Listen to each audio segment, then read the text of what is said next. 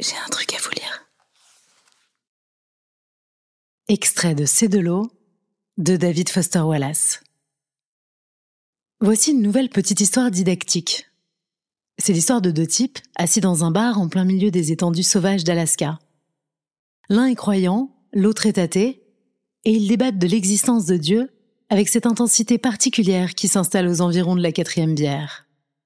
Et l'athée dit Écoute, c'est pas comme si j'avais aucune raison fondée de ne pas croire en Dieu. C'est pas comme si j'avais jamais essayé tous ces trucs de prière et de Dieu. Tiens, le mois dernier, un blizzard atroce m'a éloigné du camp.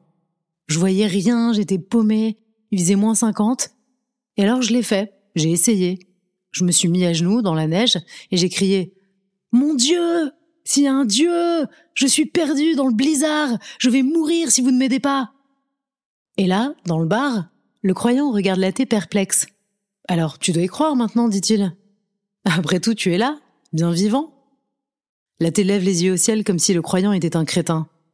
Non, mon pote. Tout ce qui s'est passé, c'est que deux Esquimaux sont passés par là et m'ont indiqué la direction du camp.